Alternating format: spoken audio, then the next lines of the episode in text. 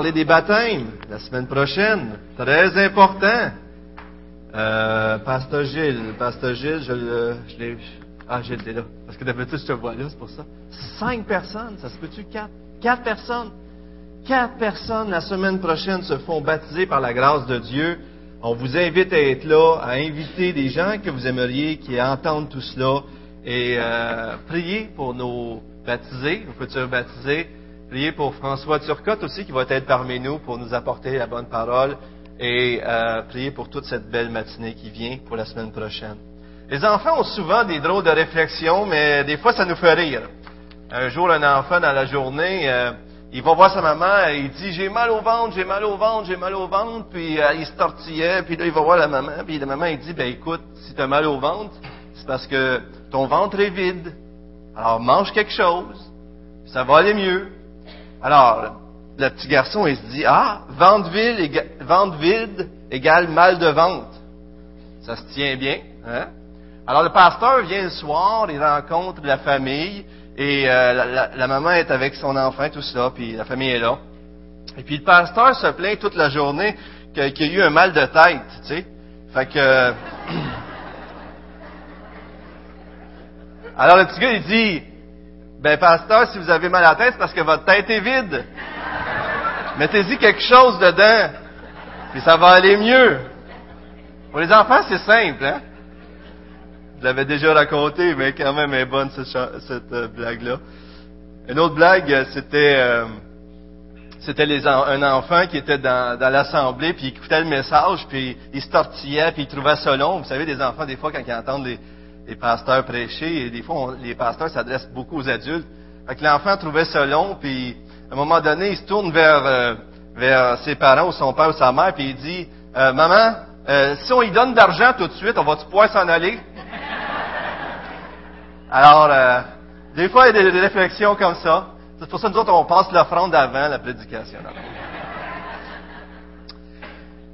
On termine ce matin notre série sur les finances.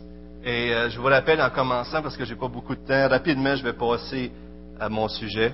Euh, les principes qu'on a déjà vus. On avait une petite série de trois sur les finances, et ce matin, le titre de mon message, c'est Ne me donne ni pauvreté ni richesse, dans Proverbe 30, versets 8 à 9. Mais comme je l'ai fait déjà, on va se promener un peu. On va s'arrêter en particulier sur 1 Timothée 6. Mais re- retournons, rappelons-nous quelques principes. Bibliquement, les, sous qu'on a, les biens qu'on a, l'argent qu'on a, ça nous appartient pas. Vous vous souvenez de ça? On est des gestionnaires. Vous l'avez sûrement entendu à plus d'une reprise. Je vous lis tout simplement Lévitique 25-23 qui dit Les terres ne se vendront point à perpétuité, car le pays est à moi, car vous êtes chez moi comme étrangers et comme habitants. Dans les Écritures, Dieu nous montre clairement que tous nos biens, toutes les richesses nous sont confiés de la part de Dieu. On en est des gérants. Et non seulement ça, c'est qu'un jour, on va, on va devoir rendre compte de ces réalités-là à Dieu. Dieu nous a confié des biens et c'est on- c'est pas nécessairement une fin en soi. Donc, les bénédictions qu'on reçoit, c'est pas juste pour nous. La Bible nous, donne des, nous indique clairement que cette abondance-là qu'on reçoit devrait être partagée avec les autres, surtout avec les nécessiteux. Et ce principe de générosité s'applique à tout le monde, pas juste à ceux qui sont riches. Mais chacun d'entre nous, on devrait apprendre à être généreux. Et comme je vous ai dit, le livre de, Craig Blumberg, qui est en français, ne me donne ni pauvreté ni richesse. Je vous le recommande fortement. Quand j'ai pris le cours avec M. Blumberg, ce qui m'a touché particulièrement, je, euh, je vais vous donner une citation, si on peut le montrer à l'écran, mais c'est cette vérité qui dit que on a beau avoir un, bon, travail, avoir des bons revenus, pas avoir de dettes, euh, se ramasser un fonds pour nous, prendre soin de nos enfants, faire tout cela, mais c'est pas suffisant selon les Écritures. Les Écritures nous disent clairement que le critère euh, permettant d'évaluer l'utilisation que fait une personne, une Église ou une nation de ses richesses est la façon dont elle prend soin des pauvres et des faibles qui sont en son sein, c'est-à-dire à, l'équivalent des orphelins, des veuves et des étrangers de l'Ancien Testament. Un principe qui est présent dans toute la Bible. Alors, on a beau avoir pas de dette, avoir un bon travail, se ramasser des fonds, euh, tout ça, là, puis humainement, on regarde ça, on dit, hey, le, gars est en santé financière. D'un point de vue de Dieu, ce qui rentre, qui est très important dans notre façon de gérer nos biens, c'est qu'est-ce qu'on, est-ce qu'on prend soin des démunis? Et ça, ça me comme, je savais qu'il fallait le faire. Mais pour moi, ça a été un, vraiment une claque, là. Hein? Je vais arriver devant Dieu, et un jour, Dieu va me demander, est-ce que tu as pris soin de ceux qui, qui étaient démunis? Comme moi, j'ai pris soin de toi qui étais démuni. Alors ça, c'est un principe important. J'ai pris un peu plus de temps juste pour le rappeler, mais pour moi, c'est très important. M. Paulin a dit, le Seigneur montre à Israël la façon dont leur libération est une manifestation du salut. De même, ils doivent prolonger l'action rédemptrice de Dieu en se libérant les uns les autres. Alors, il y avait l'année de l'année sabbatique, si vous en souvenez, le jubilé, où ce que les, les gens étaient libérés de leurs dettes et de l'esclavage dans ces temps-là. Et donc, Dieu nous a sauvés, il nous a libérés, et ça, ça devrait nous amener, nous, à, chercher à libérer ceux qui nous entourent. Est-ce qu'on pense comme ça? C'est quelque chose, hein?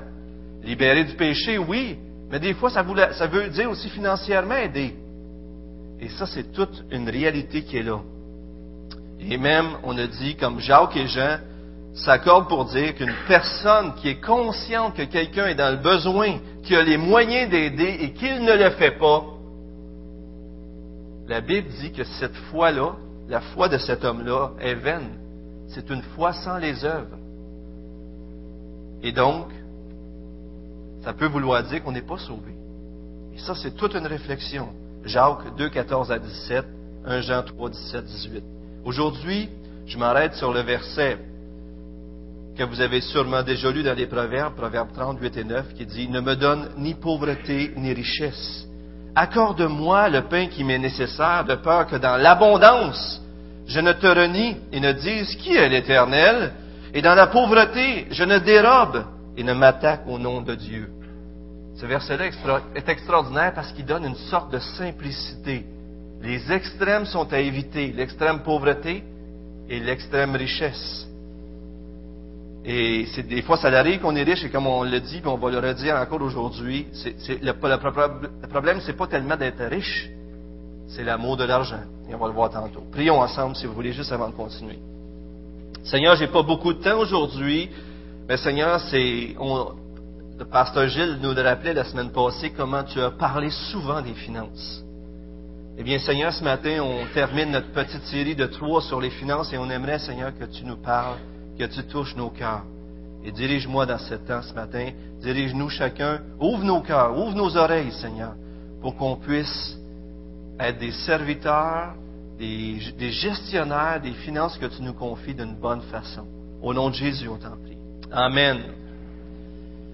Eh bien, on, voit que dans l'Ancien Testament, il y a comme un lien entre l'obéissance et la bénédiction de Dieu les temps de l'Alliance, l'Ancienne Alliance, il y avait comme cette idée-là. Mais déjà dans l'Ancien, dans l'Ancien Testament, on voyait clairement que c'est pas parce que tu étais un homme intègre qui marchait avec Dieu que tout était toujours beau et parfait et que tu ne souffrais pas.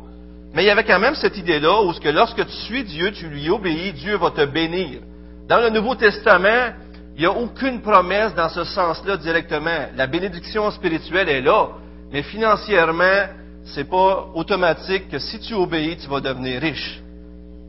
Mais si, tu obéis, tu vas être béni de Dieu spirituellement, ça c'est clair. Alors il faut faire attention à cette idée où si on suit Dieu, tout va bien aller toujours. Si on suit Dieu, Dieu va être avec nous. C'est ça la bénédiction. C'est ça la plus grande des bénédictions. En même temps, on ne voit pas la pauvreté comme une bénédiction nécessairement.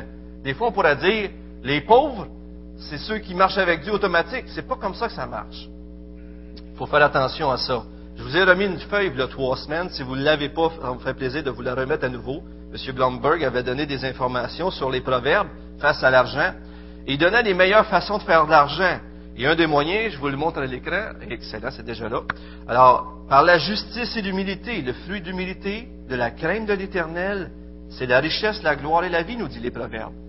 Par la diligence et la vigilance, les projets de l'homme diligent ne mènent qu'à l'abondance. Mais celui qui agit avec précipitation n'arrive qu'à la disette. Des fois, on veut faire de l'argent rapidement, c'est dangereux. La diligence, c'est un moyen plus sûr, selon les proverbes. On se rappelle que les proverbes, Ce n'est pas des, promesses à tout prix qui vont arriver, mais c'est la plupart du temps, c'est ce qui arrive. Alors, troisième chose, par le dur labeur, on s'en tire pas. faut travailler. Si on veut ramasser des sous, faut travailler. Tout travail procure l'abondance, mais les paroles en l'air ne mènent qu'à la disette. Et on peut continuer aussi avec en donnant au Seigneur et à ceux qui sont dans le besoin. Les proverbes sont très clairs là-dessus que ceux qui honorent Dieu et ceux qui prennent soin des pauvres, Dieu va les, bénir. Honore l'Éternel avec tes biens et avec les prémices de tout ton revenu. Alors tes greniers seront remplis d'abondance et tes cuves regorgeront de mou. Et 11, 25 nous dit, l'âme bienfaisante sera rassasiée et celui qui arrose sera lui-même arrosé. Donc, la Bible, dès le début, crée toutes les choses pour qu'on puisse en jouir et donc, par elle-même, les choses ne sont pas nécessairement négatives. Le péché a amené à, les choses à ce que ça soit détourné et que maintenant on désire s'enrichir et c'est ce désir-là qui est mauvais. Mais si on regarde comme il faut les Écritures, il y a plein d'exemples qui nous montrent que la piété et être riche, ce n'est pas nécessairement un problème. Vous connaissez des, hommes ou des femmes qui ont été riches dans les Écritures, puis c'était des hommes et des femmes de Dieu? Nommez-moi-en. Job.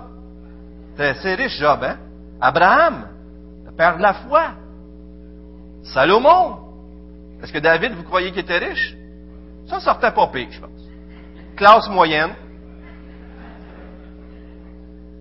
Mais il y a des hommes, hein? Le peuple a sorti d'Égypte. Les Égyptiens, ils leur ont donné des trésors. Alors, être riche n'est pas nécessairement le problème. Mais on voit quand même une certaine tendance où ce que les riches et l'impiété, l'injustice, on les voit plus souvent ensemble et où ce que on voit plus la, pauvreté et la piété ensemble. Pourquoi? C'est très simple. On va le revoir aujourd'hui encore. Mais ceux qui sont pauvres savent qu'ils ont besoin. Pas vrai? Mais souvent, quand tu es riche, tu penses que tu es correct. Tu vas t'arranger, tu es au contrôle de tout. Alors, il y a une réalité qui est là. Les proverbes, je pourrais en parler, mais il y a tellement de choses encore qui sont meilleures que la richesse. La sagesse vaut mieux que la richesse. La réputation et la grâce vaut mieux que la richesse. La crainte de l'éternel et l'amour vaut mieux que la richesse. La justice vaut mieux que la richesse. La paix vaut mieux que la richesse. les proverbes ont beaucoup à nous apprendre là-dessus. Alors, j'aimerais vous parler quand même aujourd'hui plus spécialement euh, des dangers de la richesse. Et je vous invite à tourner dans 1 Timothée 6. Pendant que vous tournez, donc, je vous dis que si vous avez des riches, si vous avez des richesses, et si vous êtes riche, gloire à Dieu. Gloire à Dieu. Donc, c'est pas mal non plus que les choses vont bien pour nous, puis qu'on veut améliorer notre sort. Il n'y a rien de mal à ça. Comprenez-vous? Tant que ça demeure dans un processus d'être consacré au service de Dieu, de dépendre de Dieu, dans l'obéissance à Dieu, c'est lorsqu'on fait tout pour soi et lorsqu'on oublie Dieu et que ça nous fait oublier Dieu que ça devient un danger. Mais bibliquement, même Jésus, vous vous en souvenez aux noces de Cana, on voit dans les Écritures que même Jésus participait à des fêtes. Simon le pharisien, il allait à des fêtes et même, vous vous souvenez de cette dame qui a répandu un parfum de grand prix à Béthanie? Et, ça valait le salaire d'une année de travail? Et Jésus l'a accepté. Donc, il peut arriver des fois une dévotion envers Dieu ou dans certaines fêtes, qu'il y a des, des fêtes qu'on fait, puis Jésus n'est pas nécessairement contre ça. Maintenant, c'est le rythme de vie ou qu'est-ce qu'on fait avec tout. Est-ce que c'est quelque chose qu'on fait toujours qui peut être dangereux? Mais on va regarder ensemble les dangers de la richesse parce que c'est certainement un des principaux facteurs qui nous détourne le cœur de l'homme de Dieu. Et pourquoi? Vous vous souvenez de cette fameuse expression euh, face aux richesses? On ne peut servir Dieu et Mammon. Avez-vous remarqué qu'on ne voit pas ça de d'autres choses dans la Bible, à ma connaissance en tout cas? Mais c'est Dieu ou c'est Mammon? Et Mammon, c'est quoi? Alors, les richesses et toutes ces choses-là. Souvenez-vous des quatre terrains. Il y a un terrain qu'on met la semence. Et il pousse, ça va bien. Tant que la parole a été semée, ça pousse dans nos vies, mais il y a quelque chose qui vient l'étouffer à un moment donné. C'est quoi? Les épines. Alors, les épines représentent, dans Marc 4, 18 à 19, les soucis du siècle, la, séduction des richesses et l'invasion des autres convoitises étouffent la parole et la rendent infructueuse. Donc, certainement que les richesses peuvent être d'un très grand danger. Souvent même, elles nous amènent à rejeter Dieu. On n'en a pas besoin. On est des dieux avec la richesse des fois qu'on se dit. On ne le dit pas haute voix comme ça, mais notre façon d'agir, c'est pareil comme si on n'avait pas besoin de Dieu. Même, ça nous rend hostiles aux autres personnes et même des fois, ça nous fait exploiter les pauvres. Et ça, c'est terrible. M. Moteyer a dit, la Bible n'a pas d'animosité contre la richesse en elle-même tout dépend de la façon dont elle est acquise, dont elle est utilisée, et si elle est considérée comme une assurance équivalente à la confiance en Dieu. Donc, de quelle façon j'acquiers mes richesses? De quelle façon est-ce que je l'utilise? Et est-ce qu'elle remplace Dieu pour moi? Voyez-vous? Il faut se poser de bonnes questions comme ça pour nous aider à voir clair face à nos richesses. Je vous montre à l'écran Job 31, 24, 28, avant qu'on arrive à 1 Timothée 6. Mais Job 31, 24, 28 souligne la gravité de ce péché-là, de mettre sa confiance dans les richesses. C'est sûrement le plus grand des dangers, c'est que les richesses remplacent Dieu. Si j'ai mis dans l'or ma confiance, si j'ai dit à l'or, tu es mon espoir, tu es mon espoir, dit Job, si je me réjouis de la grandeur de mes biens, de la quantité des richesses que j'avais acquises, et là, il parle de se tourner aussi vers les idoles qui souvent étaient couverts d'or, je veux dire, et d'argent, toutes ces choses-là. Alors, il conclut au verset 28, c'est encore un crime que doivent punir les, les juges, et j'aurais renié le Dieu d'en haut. Est-ce que mes richesses servent à la gloire de Dieu? Je crois que c'est encore notre frère, Pasteur Gilles, qui disait la semaine passée, c'est pas juste qu'est-ce que je donne qui est important, mais tout le reste aussi. Pas vrai? Et ça, ça révèle notre cœur. Là où sera ton trésor, dites-le, dites-le. Là où sera ton trésor, Amen. Où est notre trésor, frère et sœur? Vous savez, Salomon, il a bien commencé. Quand Dieu a dit, demande-moi ce que tu veux, je vais te le donner. Il dit, donne-moi la sagesse pour régner sur ton peuple. Ça a bien commencé. Il dit, parce que tu m'as demandé la sagesse, je vais te donner en plus longue vie, richesse, etc. La gloire.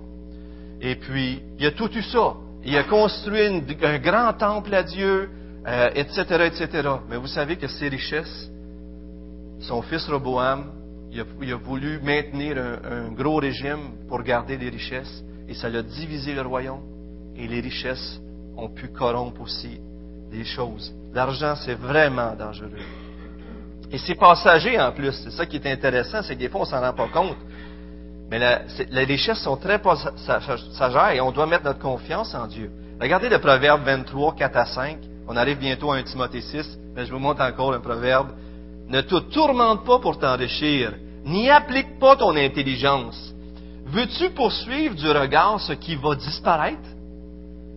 Car la richesse se fait des ailes, et comme l'aigle, elle prend son vol vers les cieux. Je blaguais avec ça l'autre fois, mais vous vous souvenez quand je vous ai dit, euh, euh, je ne sais pas si ça vous est arrivé, mais quand tu as de l'argent dans tes poches, ça disparaît vite. C'est-tu le même pour vous autres ou c'est juste moi, ça? Non, j'espère que je ne suis pas tout seul là-dedans, mais il me semble que de l'argent, ça, va vite aujourd'hui. Pas vrai? C'est pour ça que j'en garde le moins possible dans mes poches. Mais c'est vrai que ça fait ça pareil, hein? Si tu ne le mets pas quelque part, si tu ne te protèges pas de le prendre, ça disparaît. Mais la poursuite des richesses peut être très dangereuse. Et même, c'est pas ça qui nous rend juste devant Dieu ni devant les hommes. Proverbe 11.4 dit, au jour de la colère, la richesse ne sert à rien, mais la justice délivre de la mort. Et même dans les Écritures, frères et sœurs, laissez-moi vous rappeler, et amis, écoutez-moi bien, 1 Corinthiens 6, 9 à 10 et Éphésiens 5, 5 sont très clairs. Les, les cupides, alors ceux qui pratiquent l'amour de l'argent puis ils s'entretiennent dedans ça, n'hériteront pas le royaume de Dieu la Bible dit clairement que ceux qui sont en amour avec l'argent n'hériteront pas le royaume de Dieu. Et Jésus, vous en souvenez, dans Marc 6, 8, excusez, 36, dit, à quoi sert-il à un homme de gagner le monde s'il perd son âme? Alors, nous arrivons à 1 Timothée 6, au verset 6. Et quel texte incroyable! Quel texte incroyable! Un texte qui nous rappelle que le contentement, c'est lorsqu'on n'est pas contenté de Dieu qu'on cherche à se contenter dans le monde. C'est très important, frères et sœurs, que si vous avez une relation vivante avec Dieu, si vous êtes content en Dieu, vous allez être capable de laisser les richesses de ce monde. Souvenez-vous de Zachée, le collecteur d'impôts, il faisait de l'argent, puis ça rentrait, et quand il s'est converti, Dieu, il a dit, je donne la moitié de mes richesses aux pauvres. Et si j'ai volé, je le restitue quatre fois. Et Jésus, qu'est-ce qu'il a dit? Le salut est entré dans cette maison. Frères et sœurs, si le salut ne touche pas nos finances, il y a un problème. Il y a un problème. Regardons le texte extraordinaire de 1 Timothée 6, 6 à 12. C'est en effet une grande source de gain que la piété avec le contentement. Car nous n'avons rien apporté dans le monde et il est évident que nous n'en pouvons rien apporter.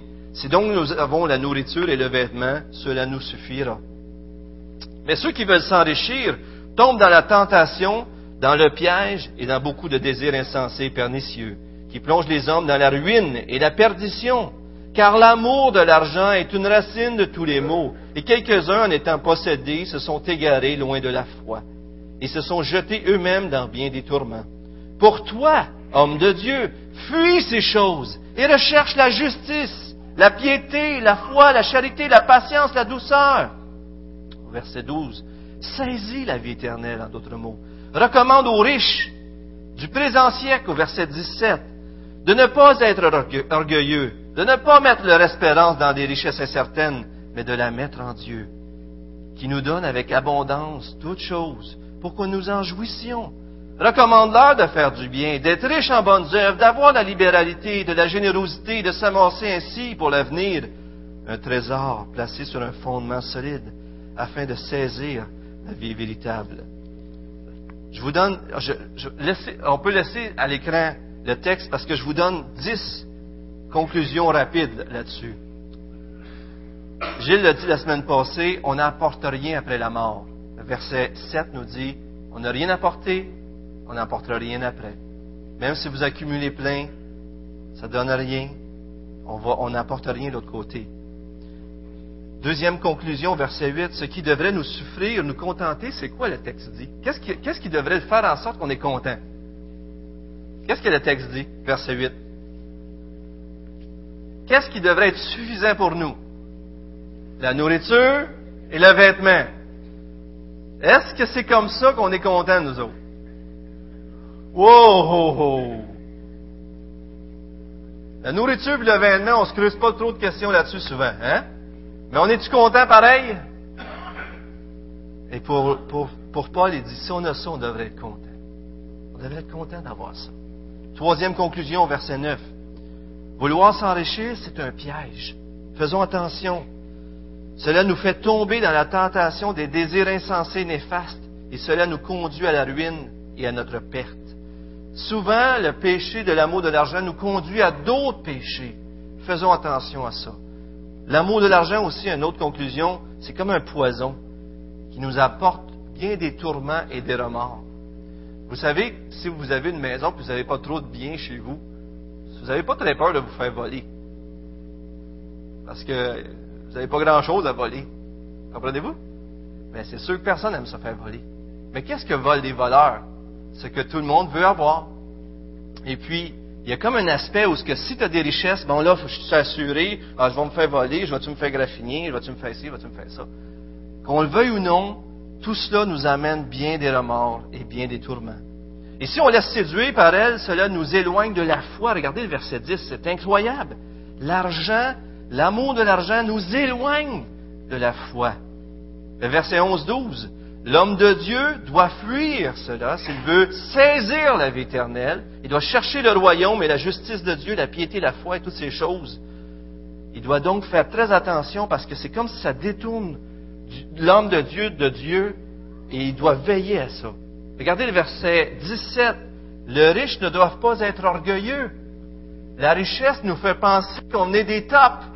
On est hot, on est cool selon l'expression du moment chez la jeunesse. Mais en tout cas, vous comprenez ce que je veux dire? Si on est riche, on l'a l'affaire. Et des fois, c'est vraiment une bénédiction de Dieu. Mais faisons attention que cela ne nous remplisse pas d'orgueil. Verset 17 encore. On ne doit pas mettre notre espérance en elle, comme on l'a dit tantôt. Et, mais regardez le verset 17, c'est quand même très intéressant que Paul met l'équilibre. Dieu nous donne ces richesses-là pour qu'on en jouisse. On a, le droit de, profiter des choses que Dieu nous donne, et c'est bien correct. Dans tout ce que je vous dis, je ne veux pas vous perdiez ça de vue. Mais jouissons-en en, avec action de grâce. Et soyons généreux. Regardez la finale. Et ça, c'est la dernière. Regardez, il y a quatre expressions dans le verset 18-19. Il dit aux riches, regardez bien ça, recommande-leur de faire du bien, d'être riches en bonnes œuvres, d'avoir la libéralité, de la générosité. Quatre expressions qui dit donnez, donnez, donnez, donnez. Et puis là, il dit, amassez-vous ainsi un trésor solide. C'est John Piper qui, disait ça, et je trouve ça tellement bon, regardez bien ça. Le but de l'argent sur la terre est d'accumuler des trésors au ciel. C'est beau, hein? Des fois, nous autres, on a, on a de l'argent, on va s'accumuler des trésors ici-bas. Non, non.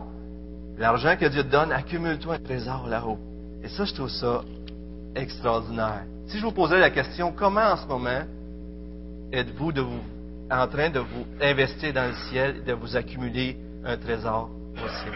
Êtes-vous en train de le faire? Dites pas oui, non, ou quelque chose comme ça. Mais pensez-y, est-ce que vous êtes en train d'investir dans le monde à venir? Maintenant, je vous pose la question. Pourquoi est-ce important de donner? Et je veux vous me donner des raisons ce matin. Allons-y. Qu'est-ce que ça comment, pourquoi c'est bon de donner? Il y a plus de bonheur à donner qu'à recevoir. Et qu'est-ce que ça peut faire de plus que ça aussi? Donc, ça nous remplit de joie. Il y a plus de bonheur à donner qu'à recevoir. Acte 20-35, si je me souviens bien, Paul qui cite Jésus. Alors, d'autres choses. Qu'est-ce que pourquoi ça peut être bon de donner? C'est quoi l'avantage de donner? Celui qui donne aux pauvres prête à Dieu. Donc, on investit à la bonne place. D'autres choses? Ça fait grandir notre foi. Pourquoi? Tu t'en remets à Dieu? Quand tu donnes, tu t'en remets à Dieu. D'autres choses que vous voyez? Ça démontre l'amour que tu as pour les autres. Ça démontre ton amour pour Dieu aussi. Pourquoi ça peut être bon de donner? L'avancement de l'Église, du royaume de Dieu. Ça honore Dieu. On est en train de dire à Dieu, je t'aime. Je ai écrit une petite liste. Ça nous détache de l'argent. Je crois que quand on donne, on brise, on brise l'esclavage à l'argent. On est en train de dire l'argent, c'est pas toi qui contrôle. Avez-vous déjà écouté une game de hockey, puis c'est la finale, là? Puis là, là, vous arrivez, là, c'est les dernières deux minutes, là, puis là, vous dites, je ne l'écoute pas. C'est pas toi qui as le contrôle sur moi. Avez-vous déjà fait ça? Vous arrivez au McDo, là, puis vous aimez des, drum, des drumsticks, là, ou je sais pas quoi encore, là, un chausson pomme, peu importe. Puis là, vous dites, non, je ne le prends pas aujourd'hui. Faites pas ça souvent. Non, blague. Mais, des fois, il y a des affaires qui contrôlent nos vies, pas vrai? Mais de lui dire non, on est en train de dire, c'est pas toi qui contrôle ma vie. Et une des meilleures façons de savoir si quelque chose contrôle nos vies, c'est d'arrêter pendant trois semaines, un mois. Arrêtez le café comme ça. Ouh, ça va être dur, hein? Arrêtez de manger comme ça. Ah, ben ça, c'est peut-être un peu plus dur, mais. Mais des fois, on peut être contrôlé. Regardez donc, donner, ça nous détache de l'argent. Donner, ça nous fait nous attacher à Dieu de dépendre de Dieu, comme on le dit. Donner, ça nous fait penser aux autres, comme on l'a dit tantôt, aimer les autres. Donner, ça nous conduit à ressembler à Dieu, à faire pour les autres ce qu'il a fait pour nous. Donner, écoutez bien celui-là, je pense que dans ce message-là, il y a une chose que je voudrais que vous reteniez. Donner nous conduit à communier avec les autres. Et vous, Dieu, il est rentré en relation avec nous en se donnant. les chrétiens de, Jérusalem, ils étaient dans une pauvreté extrême, et dans 2 Corinthiens 8, 9, Paul il était en train de ramasser une offrande pour donner aux pauvres de Jérusalem, et en, entrant, en donnant aux pauvres de Jérusalem, vous avez joui des bénédictions spirituelles, et vous, vous allez donner des bénédictions physiques. Et en ce faisant, les païens et les juifs entraient en communion. Et ça, je trouve ça extraordinaire. Vous devez penser à ça, que lorsqu'on donne à quelqu'un, on entre en relation avec lui. On rentre en communion avec sa pauvreté, avec ses besoins, comme nous, Dieu est entré en communion avec nous en donnant sa vie sur la croix pour nous. Je sais qu'on le dit rapidement ce matin, mais je pense qu'il y a quelque chose de magnifique derrière cette pensée-là. Il y a quelque chose de merveilleux. Et lorsqu'on donne, on exprime notre adoration. Souvenez-vous de Marie de Béthanie qui a, donné un année de salaire sur les pieds de Jésus et de Judas Iscariote qui, quand il a vu ça, il a dit, voyons, on t'a gaspillé ça, on aurait pu le donner aux pauvres. Et puis, pas longtemps après, il a été quoi? Il a renié Jésus à cause de l'argent, en partie à tout le monde. Et on a l'histoire du jeune homme riche dans Luc, que Jésus il dit, donne tout ce que tu possèdes et suis-moi, tu vas te faire un trésor dans les cieux, puis il n'est pas capable. Puis un chapitre, chapitre 18, je pense, chapitre 19, Zachée qui donne tout, à moitié de ses biens, puis pas tout, mais à moitié de ses biens. On a deux personnages qui nous montrent qu'il y en a un qui, qui suit Mammon et l'autre qui suit Dieu. Alors, le principe de la modération est un principe extraordinaire qu'on devrait voir. Et on devrait toujours garder les yeux fixés sur le futur, fixés sur les cieux, parce que ça nous amène à investir à la bonne place. En résumé, je vous remonte le 2 Corinthiens 8, 13 à 15, mais je dois terminer. Mais vous connaissez ce passage-là, on l'a lu la dernière fois aussi avec moi, car il s'agit non de vous exposer à la détresse. L'idée, c'est pas que vous, vous deveniez pauvre pour soulager les autres, mais de suivre une règle d'égalité. Dans les circonstances présentes, votre superflu pourvoira à leurs besoins, afin que leur superflu pourvoie pareillement au vôtre, en sorte qu'il y ait égalité. Selon qu'il est écrit, et on parle de la manne ici, dans le désert, celui qui avait ramassé beaucoup n'avait rien de trop, et celui qui avait amassé peu ne manquait pas.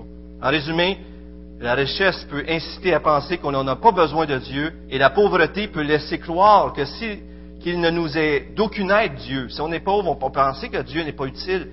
Mais si on se mettrait à donner, et si nous qui, croyons être dans... Vous savez, au Québec, on pense qu'on est dans la moyenne, comment on appelle ça, la, la, classe moyenne. Mais je pense au Québec, on est tous des riches.